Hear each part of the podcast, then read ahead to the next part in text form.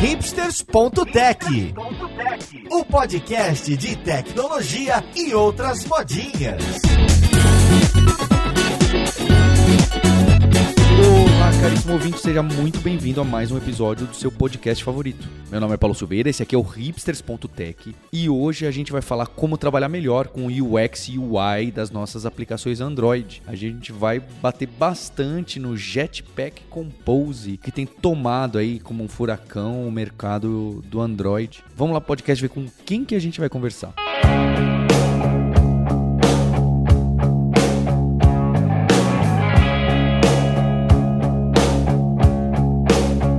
Para essa conversa de hoje, eu tô com o Alex Felipe, que é Tech Lead da escola de mobile da Lura. Tudo bom, Alex? Opa, Paulo, tudo ótimo. Obrigado aí pelo convite. E além do Alex, eu tô com o Felipe Moreno, que é desenvolvedor na ThoughtWorks. Oi, Felipe. Opa, Paulo, muito obrigado pelo convite aí também. E junto com eles, eu tô com a Jennifer Bittencourt, que é lá do Scuba Team da escola de mobile da Lura também. A Jennifer que me ajuda aí em muitas coisas do podcast e outras coisas. Como está, Jennifer? Tudo bom. Eu tô muito feliz pelo convite também e bora aprender um pouquinho mais aí sobre Jetpack Compose, que também é novidade para mim. Tô aqui com o Matheus Brandino, outro desenvolvedor que já passou aqui pela Lura. Como você tá, Matheus? Tô bem, obrigado aí pelo convite. Valeu aí a todos. Bem, eu quero saber por que que é, é o que sempre acontece em todo ecossistema de desenvolvimento. Por que que a gente tem lá a biblioteca padrão, a plataforma, o ecossistema Android que Google oferece pra gente. E um belo dia acontece algo que fala: "Poxa, peraí, essa parte aqui tá tão complicada". E o X e UI de não só de apps, não é? Acho que na web também é um desafio, mas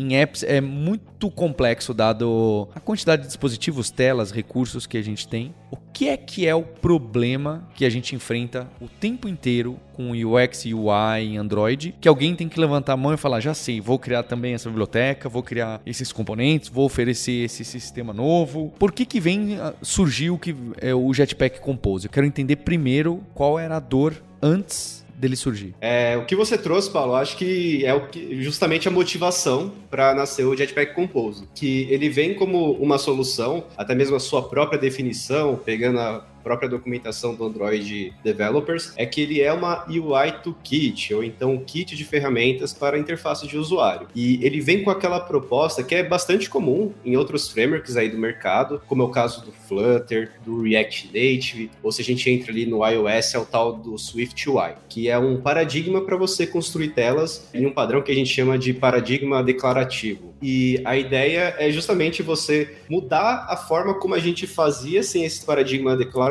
que é o, o, paradigma imperativo, que é basicamente aquela ideia que a gente vê até desde a web, antes desses frameworks, que é você ter o seu código fonte, com aquela parte de lógica de negócio, e também um arquivo que você vai ter com alguma linguagem de marcação, como é o caso do HTML, e no Android a gente tem o tal do XML. E é, o, grande detalhe disso é que nesse imperativo a gente tem uma responsabilidade de criar toda essa tela nesse outro arquivo e fazer um processo que a gente chama de data, é, data binding, que seria ali o vínculo de dados. Então, qual que é o grande problema disso? É que a gente precisa saber quais são os componentes que tem naquela tela, a gente tem que ter a certeza que esses componentes existem. Para cada componente que existe naquela tela, a gente tem que sempre que fazer um set, etc. E isso, com o tempo, se provou mostrando muitos problemas, muita dificuldade, como também outras coisas que acontecem no próprio Android nativo. É, se você quer fazer uma personalização mais complexa, você tem ali um grande trabalho para fazer isso, é bem mais complexo de fazer. E o Jetpack Compose ele vem com a proposta também de facilitar isso. Então, é justamente para modernizar mesmo a forma como a gente escreve os nossos apps, com base em todo esse histórico. Então, de uma maneira bem básica e sucinta, ele vem justamente para lidar com esses detalhes que são bem comuns aí quando a gente escreve os nossos apps em Android. Acho que assim, lá nos primórdios do Android, né, o... era terra de ninguém, então era podia fazer um monte de coisa e tava tudo certo. E aí o Google começou a falar, cara, isso não é legal, isso assim não é legal. E a gente viu que durante os anos aí, o próprio Google foi criando coisas de arquitetura para o desenvolvedor, dando um caminho ali, um como é que fala? Como eu posso falar assim? Um caminho das pedras ali, fala, ó, sua aplicação só for fazer uma coisa mais redondinha, faz desse jeito, usa isso, usa aquilo, e tudo isso em questão de código, de arquitetura e tudo mais. E as telas que, querendo ou não, o aplicativo Android é basicamente mais um front da vida, eles não estavam dando tanta atenção, né? Então a gente tava falando de arquitetura com as coisas mais novas da vida e a tela estava sendo escrita do mesmo jeito que, sei lá, era 10, 15 anos, eu não lembro quando começou o desenvolvimento Android, né? Mas no final das contas eles falaram, cara, tá na hora da gente dar uma, uma atençãozinha nisso. E aí eu acho que veio, eles olharam o mercado, olharam tudo, tudo que o Alex falou e falaram, cara, vamos pra essa linha aí que tá dando certo em outros lugares, porque não, dá, não vai dar certo aqui também. Foi pela hype, né? A galera vê aí o Flutter dando certo aí e tal. Ah, mano, a gente também tem que colocar no nativo, né? Senão o nativo vai morrer. É isso, eu acho que todo mundo quer o, o seu Flutter, né? E pensando nisso, acho que o, o, que mais facilita, assim, né, é a ideia do componente em si. Se você vai ter esse, essa, esse componente da sua tela, esse botão, você vai usar em vários lugares, você não tem mais uma classe para aquilo, um XML para aquilo, e tem que ficar pensando um pouco ali na regra daquela tela, né, em, em si, por si próprio, como você vai pegar aquelas informações. O Jetpack Compose ele não quer que você se importe com isso, ele quer que você se importe com a tela em si. Ele só recebe as informações e ele meio que se vira ali para mostrar, claro, que você vai dizer como que você quer, mas ele vai se virar para fazer tudo aquilo para você e você se importa com o que você realmente tem que se importar. Que é, eu quero um componente assim, assim, assado, e ele vai vir desse lugar. É só isso. Eu tô navegando um pouquinho para tentar entender o Jetpack Compose. Então, é uma forma meio declarativa de você construir telinhas. Eu, desculpa, desculpa se eu tô ofendendo alguém, tá? os criadores, desculpa se eu tô ofendendo os criadores do Jetpack Compose. Mas é uma forma mais declarativa da gente poder separar melhor, sem ser a meleca que eu acho que, eu, que você, algum de vocês citou em relação meleca meleca de XML e meio, e meio classe, né? Que se você for pensar, é algo que se fazia há 10, 20 anos, 20 anos atrás no mecanismo quando a gente desenvolvia telas para desktop, que eu já estou bem por fora desse mercado, mas em Java, em C Sharp, até mesmo outras uh, linguagens, quando você desenvolvia era muito isso, né? Era muito programaticamente, só que aí ficava aquele monte de número, hardcode. Ah, não, mas então deixa essa parte aqui no XML ou num arquivo de propriedades ou num JSON. Ah, não, alguém aí inventou um mecanismo que tem uma linguagemzinha própria, é, declarativa, que normalmente vai ter um parser que passa ali e gera alguma coisa. É, é essa a ideia? É próximo disso, Paulo. Só que eu acho que um ponto bem legal da gente destacar é que ele traz meio que aquela ideia de você trazer o código que seria de tela para dentro do código fonte. Isso pode ser bastante assustador a princípio, porque você fala, poxa, a gente sempre trabalhou para dividir regra de negócio e código de tela. E agora a gente está voltando atrás para uma coisa que antes era um problema. Essa é a primeira sensação que dá mesmo. Só que o Compose, toda a equipe do Android, eles já construíram toda essa ferramenta justamente para a gente também já ter até certos guias de como que a gente pode escrever os nossos aplicativos. Então, mesmo que você faça com código fonte, que seria, por exemplo, o código em Kotlin, até uma informação importante, o, o Compose ele só dá suporte ao Kotlin, então se você é do Java, tem uma péssima notícia para você. uh, dado que tem essa característica, né,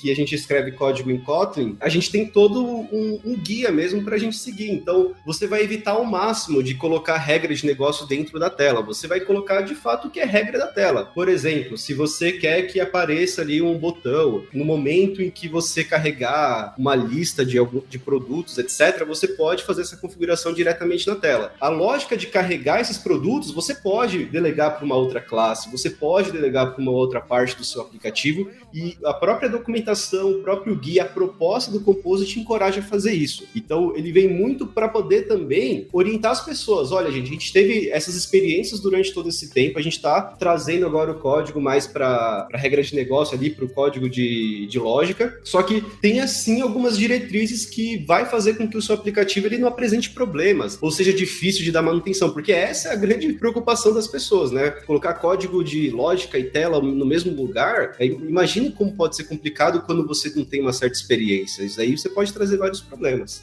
Eu acho que só indo um pouquinho além do que você acabou de falar, antes, né, no XML, eu acho que era até mais complicado fazer algumas coisas, por exemplo, você precisava lidar com o estado da tela. Então, sei lá, é, meu, meu, meu botão tá com o estado inativo. Então, sei lá, ele vai ficar numa cor definida assim. Aí quando ele tá ativo, vai para uma outra cor. Para fazer esse tipo de coisa, no XML, a gente tinha que criar um XML complementar que ele pegava um tipo, ele pegava o estado que você tava e falava, ó, quando for esse estado você tem essa cor. Então, mas assim, no, no arquivo de XML ele não mostrava essas coisas, sabe? Tipo, você tinha uma referência de um arquivo pro outro, que isso é uma coisa que o Android eu acho que sempre foi legal, pelo menos no XML. Nunca foi string, então, tipo, você passava sempre uma referência que ele gerava uns arquivos doidos lá de referência. E aí você conseguia, tipo, tá aqui, ó. Você quer essa imagem, você, quer essa cor, você conseguia fazer umas combinações legais, só que, tipo, era um XML. Você não tinha como ver nem testar isso de uma maneira tão simples. Então, com o Compose, você vê isso no código, né? Então, você fala, ó, quando meu botão tiver ativo, usa isso. Ou não, ou usa esse cara aqui. Então, eu acho que, tipo, isso,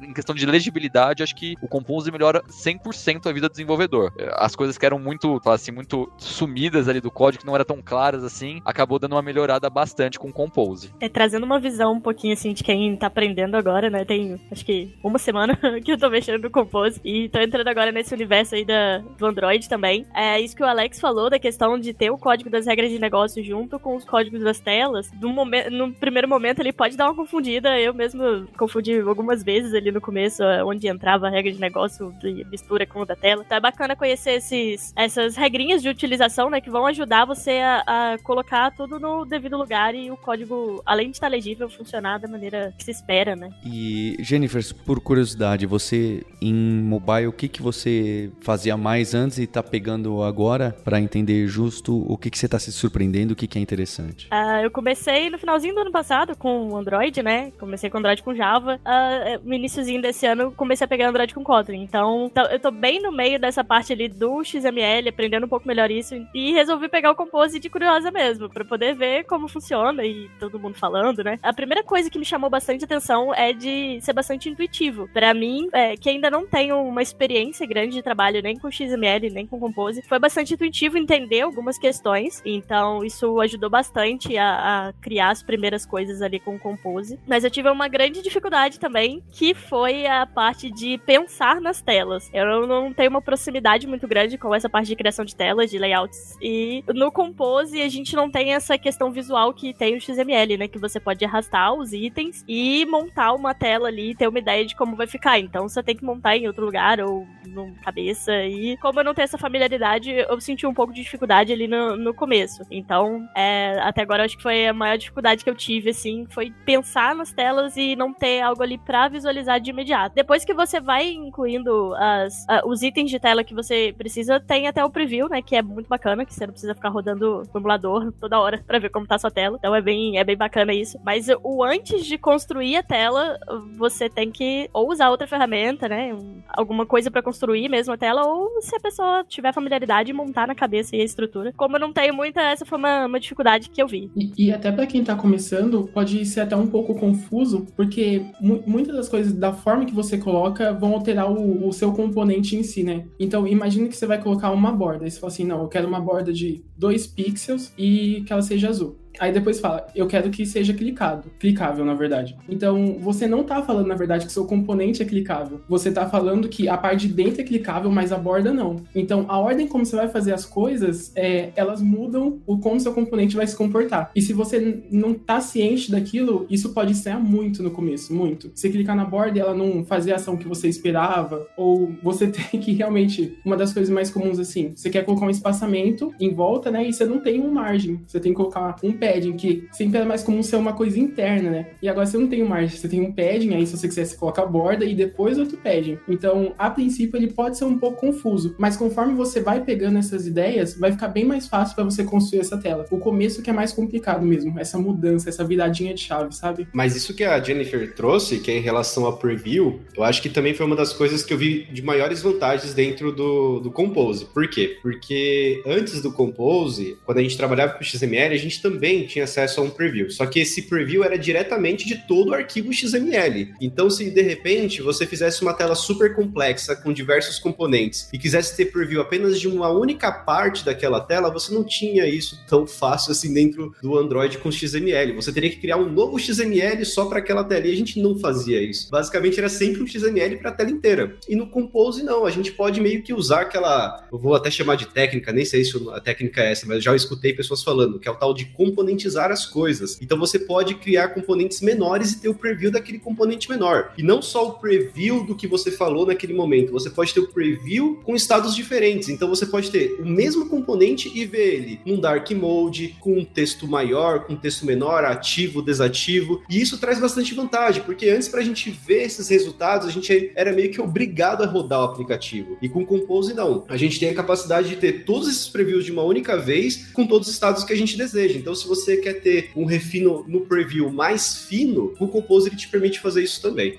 Eu acho que só completando aí, Alex, acho que a, a principal parte é, antes de rodar o app, você tinha que, sei lá, era uma, uma, sei lá, uma quarta activity no seu fluxo. Você tinha que navegar o fluxo inteiro para chegar lá e falar, ih, não era isso que eu queria. Pera aí, vou tudo de novo. Aí vai, altera, roda o, roda o projeto de novo, vai até lá. Então, tipo, tinha toda uma questão de tempo, que eu acho que agora com esse lance do preview, com, com tudo que dá para fazer, ele, ele vai fazer o build ali da, da do, do, arquivinho ali, mas é um build menor e vai ser só do componente. Então, acho que isso é, é fantástico. E fora que, tipo, antigamente, sei lá, a gente ia ter que fazer uma, um teste de lista, né? Até dá para você fazer lá com aquele namespace do Tools lá, bonitinho, só que, tipo, é aquilo, às vezes não funciona do jeito que você quer e, e aquilo, né? Era, não, não era o ideal. Agora tá um pouquinho mais redondinho pra gente conseguir ver esse tipo de coisa. Hoje, quando você cria uma aplicação nova em Android com Kotlin, que já costuma ser mais o padrão, certo? Todo o ecossistema Android, o Android Studio, a pressão de amigos e amigas, todas te jogam pra, ah, já é padrão usar o Jetpack Compose e declarar telas assim, ou ainda estamos divididos. Tem gente que faz assim, tem gente. Não, se o projeto é novo do zero, hoje em dia é esse aqui o caminho e ponto. Porque dado, eu vendo o site do developer do Android, hoje em dia me parece que é isso, certo? Ele é um dos grandes menus ao lado de Kotlin. Ponto. Como se, olha, eu quero que faça assim, hein? Não vá fazer do jeito antigo, ou quase isso. É, o que você trouxe, Paulo, acho que traz um pouquinho mesmo da visão da, da equipe de, de devs do, do, Android. Eles querem que cada vez mais a comunidade adote o Compose. Isso, isso eu vejo assim como um fato. Aí agora vem aquela questão: você precisa fazer com o Compose? Eu, eu acho que não. Isso é uma impressão que eu tenho, tá? Eu acho que não. Dá para você ainda é, fazer do jeito que você sabe, utilizando as views. Ainda o Android vai dar suporte para isso. É, então você pode manter, se sua equipe, se você tem maestria em fazer dessa forma, eu acho que é perfeito você fazer isso. Até porque é, tudo que a gente tem de view também é muito maduro. A gente tem muito suporte, a gente tem muitas ferramentas que são bacanas, como até mesmo uma ferramenta que eu gosto muito do XML, que é o Constraint Layout, para a gente montar a tela. Ele é muito legal para a gente fazer isso. Uh, mas é claro que a pressão sempre vai ser essa para ir para o Compose, porque tem muita coisa que ele facilita que reduz muito o código que a gente escreve, reduz muito a complexidade que a gente tem para fazer determinadas coisas. Então, posso até trazer alguns exemplos que muitas pessoas podem associar. No Android é muito comum a gente fazer é, listas dinâmicas, listas que, por exemplo, vai ser um feed de notícias, até similares, né, a apps como de streaming de vídeo, Netflix, etc., que você tem aquele catálogo de vídeos, de filme, com scroll vertical, horizontal. Você consegue fazer isso tranquilamente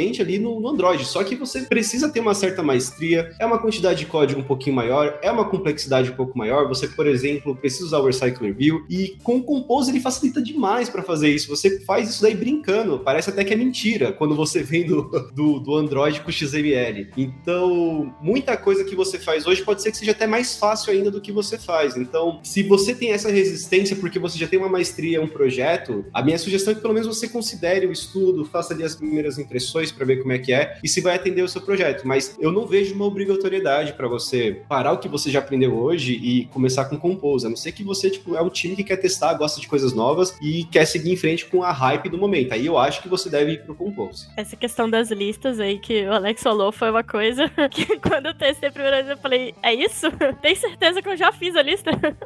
então foi, foi, bem, foi bem bacana. É, só completando um pouquinho, tem a questão da interoperabilidade também, né? Que uh, você pode ter um projeto utilizando as views e testar algumas coisas é, do Compose, fazer relações entre os dois, né? Você pode ter uma view com o Compose ou Compose com uma view também. Então, talvez para quem quer é, iniciar essa, essa troca ou mesmo testar para ver o que, que faz mais sentido, uh, dá para utilizar dessa função, né? Se a gente pode chamar assim. Sim, e, e você não precisa fazer essa mudança, tipo, agora, tipo, não, você não vai acabar o mundo se você não mudar agora para Compose. Você pode ir testando, como você falou, interoperabilidade. Eu, eu tive a oportunidade de participar de um projeto que ele era todo de views. E aí, numa conversa, a gente decidiu que a gente queria testar o Compose para ver se valia a pena dentro do projeto. Então a gente fez exatamente isso. A gente olhou as listas que a gente tinha no projeto e a gente falou assim: tá, então vamos componentizar, vamos usar o Compose nessas listas. E aí, aquelas quatro classes ou quatro arquivos, né? Eles viraram algumas poucas linhas e como aquela lista é usada tipo, em vários lugares, a gente acabou usando a mesma função em todos os lugares. Então você tem que ver o que faz sentido para você. Os outros componentes de título, de card, a gente viu que não fazia sentido. Mas uma lista que ocupava bastante espaço e tinha bastante código ali, a gente acabou componentizando, né? Me parece uma tendência muito grande que daqui para frente você veja mais coisas com Compose. Eu acho que ainda vai ter coisas de Vue também, mas o Compose me parece o caminho futuro, né? Não quer dizer que você precisa mudar amanhã, quer dizer para você ficar ligado ali pelo menos, dar uma olhada. É, é só completando aí, é, assim, eu acho que o, o, a galera do Android Studio, do Android, né, não força. Então, acho que é um pouquinho diferente do que é o Kotlin, por exemplo, que tipo, quando você cria um projeto novo, se você não falar nada, ele fala, ó, oh, tá aqui o Kotlin para você, se vira aí. Não, quando você vai criar uma coisa com um Compose, ele fala, ó, oh, você tá criando uma tela aqui, ó, você quer uma tela normal, e eles têm lá uma Compose Activity, né? Então você quer criar uma com Compose, eles te dão esses dois caminhos para você escolher o que, que você precisa. E acho que nem os colegas falaram aqui, tipo, cara, pega um projeto que já que não tem, você quer colocar, é a coisa mais de boa possível, porque você cria lá, faz separadinho, e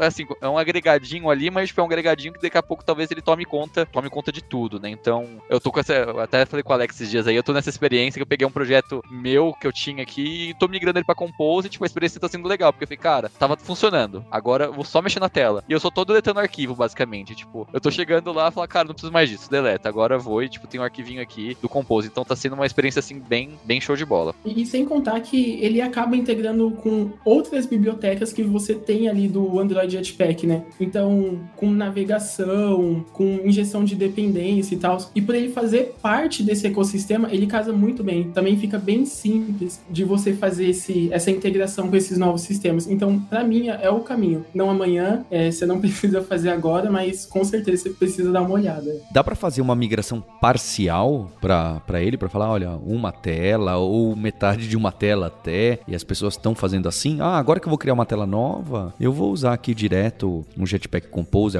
Isso acontece? Vocês estão vendo isso acontecer? Sim, isso daí é tanto que é a proposta da própria interoperabilidade, é justamente você ter essa capacidade de tanto usar Vue no Compose ou Compose na Vue. Então você pode é, usar da preferência que você quer. Porque também o que, que, é sempre bom de pensar? Vão ter projetos que, por exemplo, ele personalizou uma view e você tem que usar aquela view porque ela é super personalizada. Tem uma coisa que no projeto você tem que ter aquilo. Sei lá, uma view que vai renderizar um mapa super personalizado. O que, que você faz nesses casos? Como é que você faria isso com o Compose desde o zero? Você não tem isso agora pronto, mas você tem em view. Então, nesses casos, você pode sim ter, por exemplo, uma estrutura ali com Compose e naquele momento que você precisa daquela view, você fala: olha, nesse momento eu quero usar aquela minha estrutura com XML, o que seja, e vai renderizar lá para você. Então, essa que é a, a, sacada mais legal assim do Compose, que é o, a mesma coisa que aconteceu com o Kotlin. O Kotlin, na minha visão, ele vingou bastante porque ele veio com a proposta de interoperabilidade. Ele não obrigou as pessoas a matarem tudo que elas já tinham pronto com Java, e sim agregou. Então, o Compose também eu vejo da mesma forma. Acho que isso deixa mais amigável essa migração, né?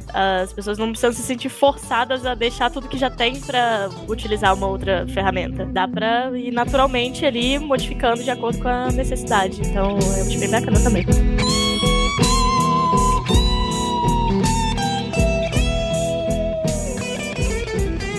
é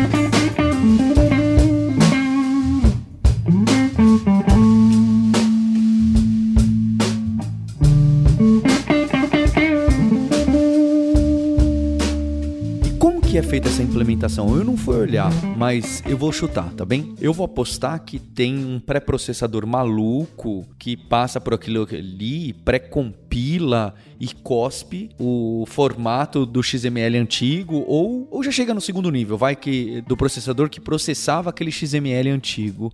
O que eu quero dizer é, o quão gambiarra é isso aí? É um mecanismo 100% novo ou é um mecanismo que eles falam, quer saber? Sabe essa parte que é feita aqui em código Kotlin mais XML? Vamos fazer esse novo mecanismo mais declarativo gerar o que era feito antes, ou quase isso, né? Ou, ou um passo passo à frente disso. Como que é o funcionamento interno do Compose e se isso afeta mensagens de erro, debug, que às vezes essas coisas mais abstratas, o debug às vezes costuma ser um pouco mais complicado. Uma coisa legal, Paulo, é que a curiosidade que você tem é uma coisa que eu também tenho, tá? Para ser bem sincero. Porque o que eu sei é que o Compose ele não utiliza mais as views, que era o mecanismo que a gente tinha antes. Então, o que é a view? A view basicamente é uma referência base para você desenhar telas no Android, bem aí desde o começo do SDK. E o Compose ele já não utiliza mais view, é, é realmente ali, sei lá, uma engine, uma coisa nova que eles utilizam, só que na própria documentação, quando você vai ler, eles não deixam isso tão claro, ou então eu não procurei o suficiente para achar esse ponto e trazer aqui para vocês como que ele faz isso. Então, de fato, como que ele desenha, como que ele faz, não é uma informação assim tão clara. É, e basicamente o que acontece é, você vai ter funções já prontas, né, que são chamadas de composable, e durante o seu código você vai chamar essas funções. E aí essas funções, elas são meio que executadas em paralelo uh, no momento em que você roda o seu aplicativo e elas internamente desenham. Então deve ter algum estilo de Canva, alguma coisa de interna que faz esse desenho pra gente, mas a intenção é que a gente reutilize de fato esses componentes prontos, componentes bases, como por exemplo texto, é, text field, que seria campo de texto, etc, pra gente uh, fazer o que, que tem mínimo assim na tela, né? E aí se a gente quer fazer alguma coisa mais personalizada, a gente vai, vai combinando cada um dessas funções já prontas. Mas agora a parte de view como era feito antes, que você tinha que fazer um, um parse de XML e transformar em classe, já não rola mais. A gente já não tá mais trabalhando com objetos, a gente já nem faz mais set, nem nada. A gente simplesmente utiliza essas funções, a gente imputa o que a gente quer em cada um dos seus parâmetros, argumentos, e ele mostra lá pra gente. Então é, é como se você tem uma função matemática. Você declarou ali, fala o input que você quer e ele mostra a tela. Você já não tem mais nenhuma outra referência que você trabalha. Errei. e para fazer aquela colocação, não é que você que está ouvindo a gente que trabalha com Android ou mobile, acho que essa é uma curiosidade muito importante. Para você deve, no geral, que trabalha com tecnologia. A gente põe muito isso na Lura, no Hipsters, não é? De você entender com profundidade a tecnologia que você está usando. É óbvio. Se você está vendo Jetpack Compose há duas semanas, como a Jennifer colocou, eu não vou falar, Jennifer, vai lá ver o código interno do. Não, pera lá, eu tô vendo aqui se é legal, olha que interessante, dá para fazer isso, né? Agora, se você já trabalha com a tecnologia há um ano, se a gente não for parar para entender como que funciona esse compose, peraí, usa as views antigas ou não, ah, você pode virar para mim e falar, Paulo, mas peraí, isso aqui no dia a dia, essa pergunta, essa curiosidade, ler esse código fonte, vai me ajudar no dia a dia para eu escrever uma view mais rápido, uma UI mais interessante e não ter aquele problema? Não, não vai te ajudar no dia a dia no feijão com arroz, não vai. Mas no momento que apertar e você não entender por que, que o listener tá disparando não sei o que aonde, na borda, em vez do que o botão, como o Moreno citou, sei lá, ah, é porque aqui não usa view, aqui usa alguma coisa. Então, logo, você não vai ficar naquela tentativa e erro, que é natural, ok? É natural a gente ficar em tentativa e erro. Somos pessoas que gostamos de explorar o feedback rápido que compilador, que apps, que sistemas de teste, integração contínua nos dão. É muito legal, certo? A gente testa e vai, testa e vai. Ah, peraí, deu, não deu? Mas em algum momento a gente não tá mais brincando de descoberta e, ah, deu, pronto, próximo desafio. A gente quer entender mais profundamente para poder ajudar a equipe mobile onde a gente trabalha nos momentos mais tensos e complicados. É claro que varia muito de empresa para empresa essa necessidade, mas eu garanto para você que se você estudar mais a fundo a tecnologia que você usa no dia a dia, mais a fundo eu quero dizer, não é só você saber tudo o que, que dá para fazer, é entender por que que fizeram, quem fez, como é o código fonte, por que que isso aqui foi decidido assim e não desse outro jeito, o loop principal do seu framework, alguns componentes que você não usa, você não chama, que estão ali internos. É que nem quando a gente começa a aprender a programar e a gente usa aquele monkey patching ou reflection ou introspection, depende da linguagem que você usa, né? Classes abertas e etc. E gera um método magicamente. E essas maluquices que às vezes é, é até perigoso, a gente começa a enfiar a mão em lugares que não precisava, dava para resolver com mais simplicidade. Mas é isso que é o driver pra gente, para bons profissionais, tá? É isso que a gente tem que parar e olhar pra gente acabar não se tornando só uma pessoa que copia e cola o código. De novo, eu sempre faço esse parênteses. Copiar e colar código quando a gente tá no começo de carreira ou no começo de um stack, é isso aí. É o que tem para hoje. Vai lá no Stack Overflow e vai isso aqui. Como funciona? Não entendi, mas funcionou. Rodou, passou o teste, todo mundo feliz no trabalho, eu deployei, mas em algum momento a gente tem que. Fala, peraí, eu copiei e colei, mas eu sei por que, que é isso aqui que funciona. Melhor, eu sei por que funciona e sei o código-fonte disso aqui que está sendo chamado, por que, que essas bibliotecas são assim. Então fica esse parênteses que eu acho que é muito importante no desenvolvimento de senioridade até, tá? Tem o que, é senioridade, mas eu acho que um dos pontos da senioridade, além daquela autonomia da gente resolver um problema com menos ajuda, mais independente, é você entender com profundidade aquilo que você está fazendo, as ferramentas que você usa, seja o Jetpack Compose usando Views e funcionar, ou qualquer outra coisa, tá bem? O que mais que tem do Jetpack Compose que é interessante que trouxe de novidades? Porque o entendimento rápido é, legal, posso fazer UI UX de uma maneira mais simples, mais uma manutenção mais moderna, equiparável com frameworks que estão na moda e que no Android não tinha, mas também trouxe um, uma biblioteca de componentes novos que, olha só, agora tem um carrossel aqui, você clica e é muito mais fácil com essa techzinha aqui já coloca, nascem componentes ali ou não, componente ainda é uma classe Kotlin que não sei o que. Quero entender se ele avança por si só, onde que é o avanço do próprio Jetpack Compose. Eu acho esse nome tão estranho, mas vai lá. legal. Bacana que você trouxe esses pontos, Paulo, porque eu já tenho até alguns destaques aqui que eu acho muito legal em relação ao que a gente fazia antes. Primeiro destaque é sobre a questão de animação. A animação do Jetpack Compose é muito mais tranquila em relação a fazer no, no XML, vamos dizer assim, porque ele já te dá diversas funções, diversas soluções prontas para você fazer isso. Então, se você quer fazer uma animação para um conteúdo que ele vai ser visível e vai desaparecer, ele já tem uma função super simples e objetiva para fazer isso. Uh, se você quer fazer uma animação mais sofisticada, ele também já te dá uma API para você fazer essa, essa animação mais sofisticada.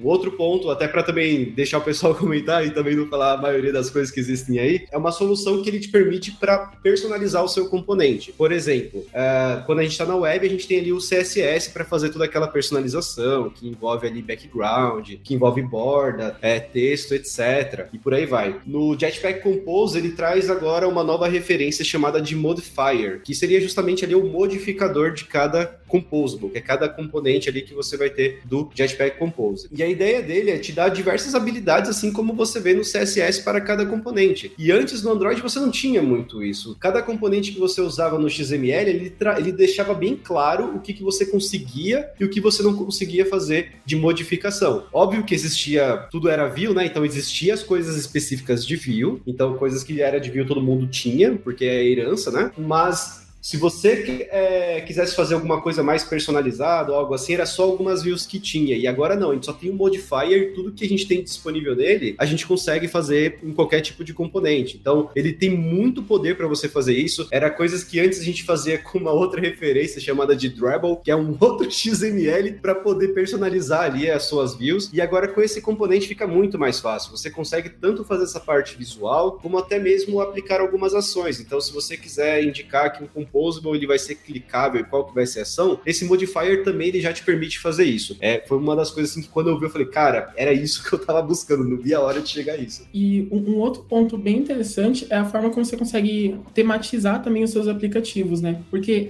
mesmo desde antes, a gente usava aquele material design lá da Google, né? Então a gente já seguia esse design system. Só que agora eles fizeram de um jeito bem mais prático e simples. Você pode criar vários temas. Vou pegar aqui o exemplo do app da Luda. Hoje, se eu não me engano, ele tem o Dark Mode e o Light Mode, né? Mas vamos supor que na Black Friday vocês querem fazer um tema totalmente diferente. Então, é literalmente ali uma função, você consegue mudar as cores. Se você adicionar essa função em um ponto do seu app, você pode acabar mudando todas as cores do seu app, todas as fontes, todos os tamanhos. Então, fica bem mais simples. E uma funçãozinha bem simples ali, sabe? Então, acabou que para personalizar o seu app, além de você ter os modifiers, você consegue ter um lugar onde você vai centralizar aqueles, aqueles componentes, tipo, você vai ter um, o seu próprio design system de um jeito bem mais simples e se, seguindo o material design, por exemplo. Acho só um detalhe você falou, Felipe, que é perfeito, é a questão do material, né? Antes no Android, tipo, se você não fizesse nada, ele não tinha nada. Então você tinha que ir lá, talvez, criar um estilo que estendesse de material design para você ter tudo do material design. Aqui no, no, no, Compose, não. Tipo, você não faz nada, ele fala, tá, beleza. Eu tô usando aqui os padrões do, do, do, do Compose mesmo, ou do, do material design mesmo, e tá, beleza. Você quer alterado, você vai lá e altera o que você quer. Então, mas, tipo, ele já fica hoje com uma carinha um pouquinho mais bonita do que os apps nativos. Assim, no nativo você tem mais trabalho para personalizar. O ponto é esse aqui já é, tipo, ó, se não fizer nada, já vai bonito, assim, sabe? Então, já é um, assim, é um, é um ganho, óbvio que no, no, dia a dia, pra sua aplicação da sua empresa, você não vai querer usar um negócio, sei lá, que é só do material design. Você vai pegar, vai customizar, vai deixar bonitinho. Mas, tipo, se você tá fazendo negócio só pra estudar, a, no final o produto vai estar tá bonitinho porque ele já te entrega isso, né? Que é uma coisa bem, bem legal, assim. E se algum momento o designer falar assim, não, eu quero usar outra fonte, você só muda em um lugar também e é isso já mudou no seu app. Olha a vantagem aí. Eu não vi coisas muito avançadas ainda do, do Compose, mas realmente essa questão da personalização foi algo que chamou bastante atenção pela, pela facilidade ali de você fazer alterações, né? De trocar a partir da, das cores e fontes mesmo. É bem, bem mais objetivo e é, é mais simples porque você vai direto no local, não precisa de mais coisas. Então, algo que chamou bastante atenção para mim também. É, um outro ponto que dá para comentar também é que no Jetpack Compose, uh, você meio que vai ser orientado a trabalhar com o estado, né? Então, o, que que isso influencia no final das contas, né? Antes do Compose, que era comum é de fato você criar uma tela, essa tela é criada uma única vez e lá no seu código fonte você vai lá e fala, olha, agora nesse momento do meu código eu quero implementar, por exemplo, sei lá, é, uma cor diferente para um botão. No Compose já não é bem assim, as coisas precisam ser um pouquinho diferentes. A gente tem que ir para a abordagem de gerenciamento de estado. E isso também é uma discussão que é um pouquinho complicada, porque o que, que isso impacta no final das contas? Quando a gente fala dessa questão de gerenciamento de estado e a gente envolve essa questão de tela declarativa, a primeira coisa que a gente tem que ter em mente é que essa tela ela vai ser redesenhada várias vezes, várias vezes, é a tela inteira. A ideia é essa. E a grande preocupação, até mesmo que é indicado na própria documentação, é que redesenhar a tela toda é uma coisa que pode consumir recursos aí desnecessariamente, bateria, processador, o que for. E para isso, no Compose, existe o que eles determinam, né, uma maneira inteligente para você lidar com isso, que é de fato chamado de recomposição, que é no momento que redesenha, com base no seu estado. Então, o que, que isso significa no final das contas? Se o seu estado inicialmente era falar que a tela teria um botão vermelho, é, e também você tem outros componentes como um texto, uma imagem, etc., e o seu estado muda falando apenas que o botão foi para azul, por exemplo, tudo que envolve a imagem, envolve o texto, não vai ser redesenhado. É só o botão que é redesenhado. Então, por isso que ele meio que te orienta a trabalhar bem com esse gerenciamento de estado. Eu acho que esse é o grande ápice que a gente tem de mudança de paradigma na hora que a gente escreve, inclusive. Talvez seja a maior dificuldade para quem é novo no Compose, que é mudar a mentalidade de que a tela não é mais desenhada uma única vez, ela sempre vai ser redesenhada. Principalmente se você mudar esse estado, porque ele sempre vai reagir ao estado e ele vai usar essa reação para poder otimizar essa ideia de que ele sempre está redesenhando e só redesenha o necessário. Eu queria saber um Jetpack Compose vem resolver esses problemas e tratar de uma forma diferente UI UX. A gente está falando do ecossistema Android inteiro para criar apps pro OS do Android, que envolve muita coisa quando a gente desenvolve uma aplicação, né? Envolve UI UX, envolve chamadas de microserviço, back-end, envolve gerenciar todo o estado da aplicação e muitas coisas. Eu acho curioso que o destaque tão grande dado a bibliotecas, ferramentas novas para UI UX versus bibliotecas importantes, né? O Alex Felipe que trabalha com a gente na Lura, ele gravou comigo um episódio do hipsters.tube. Quem não conhece, vai lá em youtube.com/lura. Como que ficou mesmo o nome, Alex? A gente deu um nome bem clickbait para um episódio em vídeo do Hipsters. Ah, Top... sim, foi o episódio do Top 5 libs aí do Android, né? Top 5 libs do Android certo? Que a gente usa. E achei é, curioso o Jetpack Compose ser uma das principais, sendo que a gente tem um monte de problemas, né, para que a gente precisa de ajuda. Mas tem outras que aparecem que também estão aí no âmbito, né, de UI, UX, componentes. Tem outras que aparecem aí. Por que que hoje no ecossistema, acho que não só Android, acho que mobile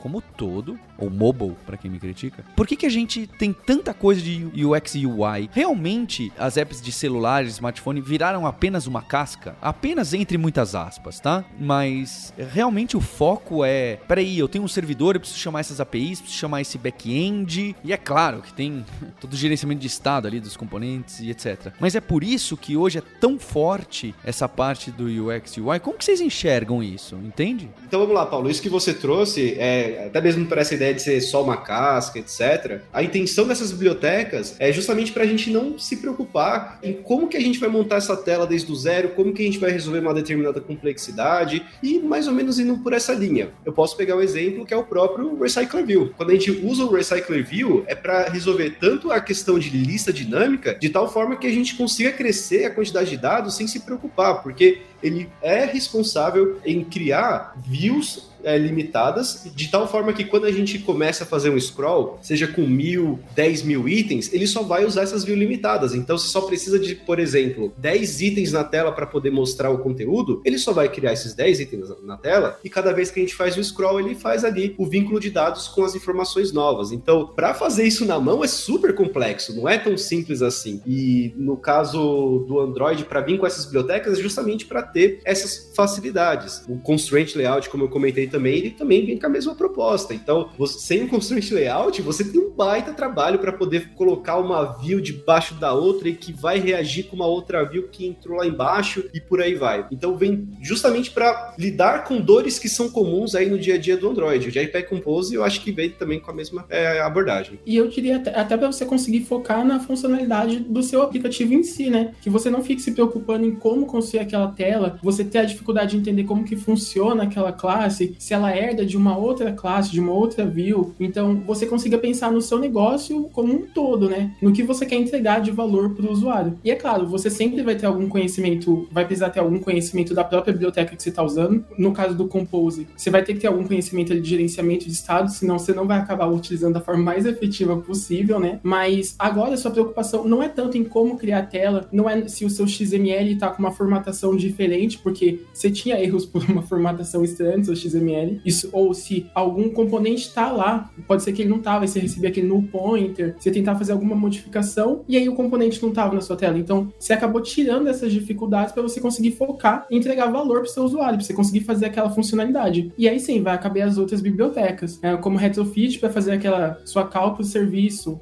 a requisição para o serviço, né? Então, você consegue focar no que você realmente quer entregar. Eu vejo bastante assim acho que não só no Android, acho que quase todas as plataformas, tipo, você tem várias caixinhas pretas ali, tipo, você não quer saber o que elas fazem, só quer, cara, eu quero fazer um negócio bonito, uma tela bonita. Cara, eu vou pegar aqui o Compose, porque o Compose vai me entregar hoje o que tem de bom e melhor para fazer telas. Então, tipo, o que eu tinha que fazer, sei lá, animação, cara, animação é mais tranquilo. Até o próprio pessoal do Android até disponibilizou no XML um jeito mais fácil, com motion layout e tudo mais, mas, tipo, acho que não vingou, talvez. E ele é bem poderoso, mas, tipo, no Compose você tem lá as mesmas coisas que tem no motion, ele fala, ó, oh, tá aqui, ó, é mais tranquilo, ó, eu quero fazer uma requisição, que nem o Felipe falou, cara, usa o retrofit, tipo, é, é aquilo, né? Não vamos reinventar a roda. Vamos, tipo, usar essas caixinhas pretas e, e é, é, o serviço é meio que pegar cada caixinha preta e falar, cara, ó, isso aqui vem aqui, isso aqui vem aqui, é meio que encaixar elas e fazer da melhor forma possível. E eu acho que hoje o Compose tá muito mais, tipo, nesse jeito, né, cara? Minha empresa quer fazer um aplicativo legal, que hoje em dia, o que, que a pessoa que vai ter o um aplicativo, você quer engajar ela, você quer ter da melhor forma possível. Então, ter um aplicativo que vai ter uma UI consistente, tipo, um negócio bonitinho ali, acho que já é um,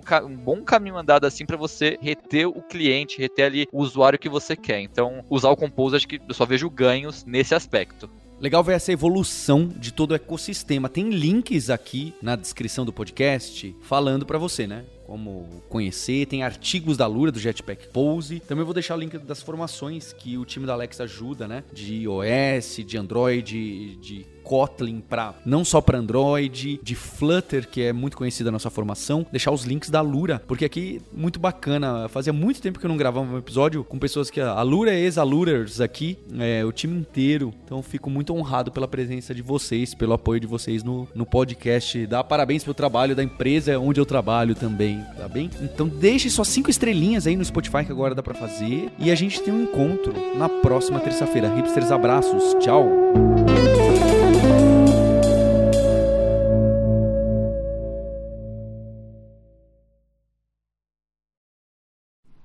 Olha lá, e se você ainda quer mais assunto de tecnologia essa semana, lá em youtube.com/lura tem o hipsters.tube é isso mesmo. A gente tem um programa semanal que sai lá, entrevistas e conversas. Muitas vezes sou eu, tem outros entrevistadores para conversar de iOS, de front-end, de agile, de adoção de tecnologia nas empresas e muita coisa que envolve o universo de tecnologia, de startup e de programação. Então fica aí o conselho para você visitar o youtube.com/lura.